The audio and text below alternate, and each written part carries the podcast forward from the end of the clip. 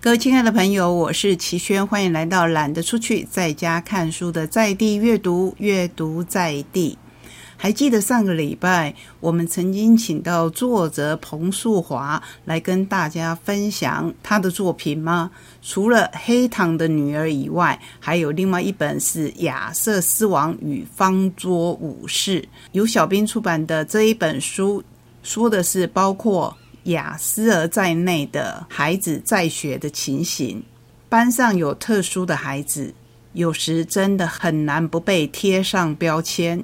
这时候，身为老师和家长的支持与帮忙就显得格外的重要。今天我们就要来分享一本长期耕耘这个角落的临床心理师王义中的最新作品《关键早疗》。把握自闭、雅思、过动气质等幼儿的黄金救援时机，这是零到六岁幼儿父母与幼教老师的参考指南、行动指南、安心指南以及解惑指南。你所担心和烦恼的孩子不寻常或特别的态度、情绪、行为表现，很可能正是幼儿有发展状况的警示讯号。零到六岁的孩子充满了可塑性和可能性，越早发现征兆，抓紧时机，及时疗愈，孩子的发展越有希望向前跃进。玩起玩具时，每一项游戏时间都停留不久，这可能是无法专注的分心表现。看着孩子老爱在原地转圈圈，真可爱。这可能是自闭儿正感到不安和焦虑，其他同龄的小孩已经开始说话了，我的孩子却迟迟不开口。这可能是口语进展不佳、发展迟缓的征兆之一。王毅中这一位临床心理师的作品相当的多，而且几乎本本都是畅销书，可见社会需要这类书籍的恐急。他是王义中心理治疗所的所长、临床心理师、教育部部定讲师，获选为伯克莱网络书店二零二一、二零二二年度影响力心理师，获得许多家长与老师的信赖，成为亲子天下、Baby Home、未来 Family 数位专栏。过动的美好天地的专栏作家，同时也在网络上经营王义中部落格，分享早期疗愈及儿童青少年心理卫生等资讯。近期内，我们曾经在节目介绍过的有《好痛但能跟谁说》，陪伴自闭儿、雅思儿等特殊孩子走出霸凌的伤，以及不动怒与雅斯伯格孩子亲近沟通。其他更多的书，我就请各位朋友自己去搜寻。现在我们来介绍最新的这一本《关键早疗》全书，分为七章。第一章是从先天九大气质细腻的理解孩子；第二章是从焦虑的态度当中正向地引导孩子；第三章从情绪表达中智慧的帮助孩子；第四章。自闭儿、雅思儿的固着疏导沟通演练。第五章说的是过动儿的自我察觉、自我控制。第六章从游戏当中厘清发展的现况，享受玩的愉悦。第七章关于早疗五个最常见的重要疑问，想要跟你比较深入分享的，就是第七章里的这五个最常见的重要疑问。第一个是，真的是打架给满提吗？其实这是早期疗愈的致命伤害。第二，该带孩子去医院评估吗？大人的想法会影响孩子如何看待自己。疑似到底是不是看见孩子改变的可塑性？第四，孩子是否要读集中式的特教班？实际考量孩子的需求、疗愈安排与资源运用。第五，该让孩子缓读吗？关于申请暂缓入学的思考。这本书除了专业以外，最重要的是充满了疗愈和陪伴。像我们刚才所说的，该带孩子去医院评估吗？相信是现在很多家长会遇到的问题。这里用故事的方法来叙述，真的要带孩子到医院去吗？我不能先自己上网找一些文章，听一些 podcast 或看一些网络直播来参考吗？或者你也可以介绍一些书，让我先翻一翻，不是也可以吗？伦伦的妈妈对着妹妹诉说烦恼，妹妹这样回答：“姐，为什么你这么抗拒带孩子上医院？”与其我们在那边自行猜测，倒不如让医院专业的医师、心理师与治疗师来进行研判，不是比较好吗？可是到医院去，不是每个人都会被下诊断都有病吗？健保不都是这样？你看，我们去看健保的诊，上面不是有很多疾病代码，不然医师怎么批价？妹妹进一步想要说服姐姐，她说。那为什么孩子咳嗽、发烧、肠胃不适、拉肚子等等，你要带孩子去医院？按照你的逻辑，不也一样上网去做些功课就可以解决？姐姐这时候就说了：“不一样，这是孩子真的不舒服、生病了，当然要看医生。”伦伦的阿姨劝说：“那如果心理、行为、情绪有了困扰，为什么不需要看医生？更何况你也知道，伦伦的发展与同年龄的幼儿比较起来，就是落后、缓慢。这一点你真的不要再欺骗自己了。确实，当我们的孩子跟别人的孩子不一样时，”我们的心中总会充满着忧虑，甚至会逃避。我们担忧、自责、心累又无助，担心带孩子做评估会不会被贴标签，茫然下一步该怎么走。但我们还可以做的是接纳孩子的现况，看见孩子拥有的能力，接纳自己也会无力，进而运用自己能施力之处，跨出早期疗愈这一大步。这一本书。我觉得最温暖的是王毅中临床心理师这么说：“请相信，在你的体贴陪伴之下，孩子能够脱胎换骨的蜕变。有时候，这种蜕变不是孩子真正的蜕变，而是我们心情的转换。”他还这么说。我为特殊需求的幼儿写这一本书，因为早期疗愈最好的介入时间点，一个是零至三岁，另一个就是现在。现在就请你来读这一本书吧。说到特殊的孩子，除了心理和精神上的，当然还有真正生理上的。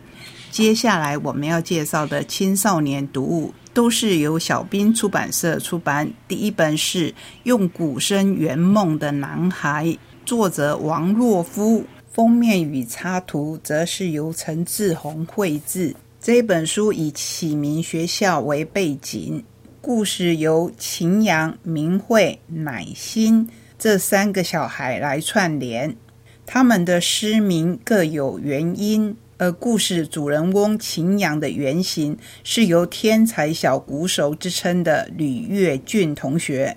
三个孩子的际遇不同，家庭环境不同，对于失明这一件事情的反应当然也各不相同。我不想用励志故事来介绍这一本书，而是要跟各位分享它的流畅与好看。最重要的是，它的真实度相当的感人。即便家里已经有失明的孩子，作者也不会赋予他身边的人都完美无瑕、毫无怨言的接纳以及付出，而是跟我们所有的平凡家庭一样，也会有情绪，也会有反弹。而如何将真实的人物融入虚构的故事当中，进而打动人心？就要邀请您自己来看这一本暖心的故事。您知道本来这个世界是完美的、没有颜色的吗？人们长生不老、安居乐业，但是这样太无聊了。于是人们向神要求，想要丰富这个世界。神说：“即使会失去你们本来的完美，也愿意吗？”人们说：“愿意。”于是神从天上泼洒颜料桶。顿时，世界上充满了五颜六色，每个颜色都带给人们一种情绪，有好也有坏。红色代表愤怒，紫色代表不安，橙色代表嫉妒，黄色代表奢望，黑色代表忧郁。然而日子一长，情绪带给人们的影响开始发酵，颜色带来太多困扰了。吵架、害怕、互相猜疑，这些都是痛苦的根源。于是人们问神啊，为何要把这些情绪加在我们身上？您还是收回去吧。这下神不开心了，于是他拿起最后一桶颜料。泼洒到人间是代表生命的绿色。大家以为神离去了，实际上他一直都在，只是这些颜色让人类失去了完美，同时也失去了和神沟通的能力。渐渐的，人们发现自己不再长生不老，但是也因为生命有限，更能花心思去感受这多彩缤纷的世界。先说这个故事，要介绍的是同样由小兵出版社出版的《山间小学》，也就是在山里面的小学。作者是新鱼，绘图者是 Cola Chan。书的故事是：有一间位在深山的小学，老师与同学们和乐融融。他们接纳了与父母争吵而离家出走的丽佳。然而，这里的一切却让丽佳感到古怪。那些诡异的影子是什么？为什么看见影子之后，自己的情绪仿佛一种接着一种消失？这本奇幻少年小说结合了悬疑与解谜，同时深刻描写了课业、人际关系、家庭冲突等孩子经常面对的烦恼，引领我们面对并且思考如何克服自己的负面情绪。然后，最重要的是跟曾经犯过错的自己和解，继续勇敢、自信的往前走下去。这本书的设定相当的有趣。丽佳这个孩子跟父母吵架以后，突然上了一班公车，然后进入了山间小学。在这间小学里，他遇见了形形色色的同学，也有了好多奇妙的经历。最后，他到底能不能回到父母的身边呢？我觉得这本书可以跟王义中心理临床师的书配合来读。虽然一个是讲早疗，一个是讲情绪。可是，这就在告诉我们，不是大人有问题要面对、有情绪要处理而已，小朋友也是。再来看一本比较像是娱乐型的轻松小说，作者是陈雀，图由米长俊所绘制。这一本胡说，不是胡说八道的胡说哦，是狐狸说的胡说，属于小兵出版社《古灵精怪》系列六。超有智慧的幽默聊斋文言文的入门好帮手。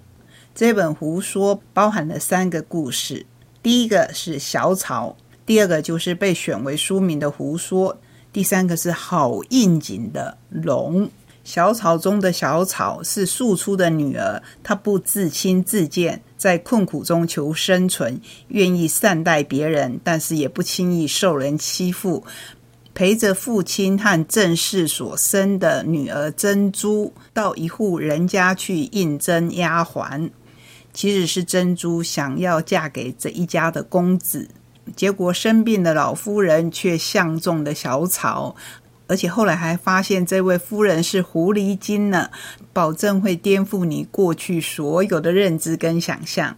胡说中的韩月年轻却不视钱，勤奋勇敢，懂得栽培自己，为自己争取掌控人生的筹码。而龙这个故事里面的物语聪颖好学，独立有主见，从不认为身体有残缺便是低人一等。他的身体有什么残缺呢？就是他一出生就看不见。可是内在冷静稳定，终于为自己等来了幸福。最奇妙的是，她的男朋友是一条龙哦。以上三本青少年的读物，我相信不但孩子会看得津津有味，连大人也会深受吸引。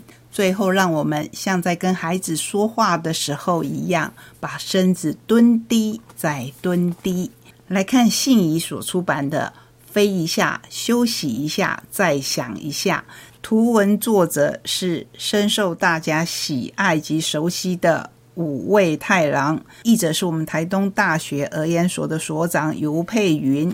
一开始我们就看到一只小鸟飞一下，休息一下，吃吃果子，再飞一下下，再休息一下，吃吃果子，再飞一下下，一直这样往前飞，我就可以飞到很远的地方。但是接下来，他面对的是一片大海，没有地方可以休息了。这时候怎么办呢？他就想出了好多好多的办法，比如说，要是有路就好了；如果没有路呢，那要是有岛就好了；那如果没有岛呢，要是有船就好了。甚至还想象，如果有一种长在乌龟身上的树，那就好了。一页一页翻下去，真是有无限的惊喜。或许这就是我这么喜欢阅读的原因吧，因为阅读的空间里面有无限的想象，也可以说想象是无限的。很开心跟您在空中展开一段材料这么多元、内容如此丰富的旅程。我们下个礼拜同一时间空中再会，拜拜。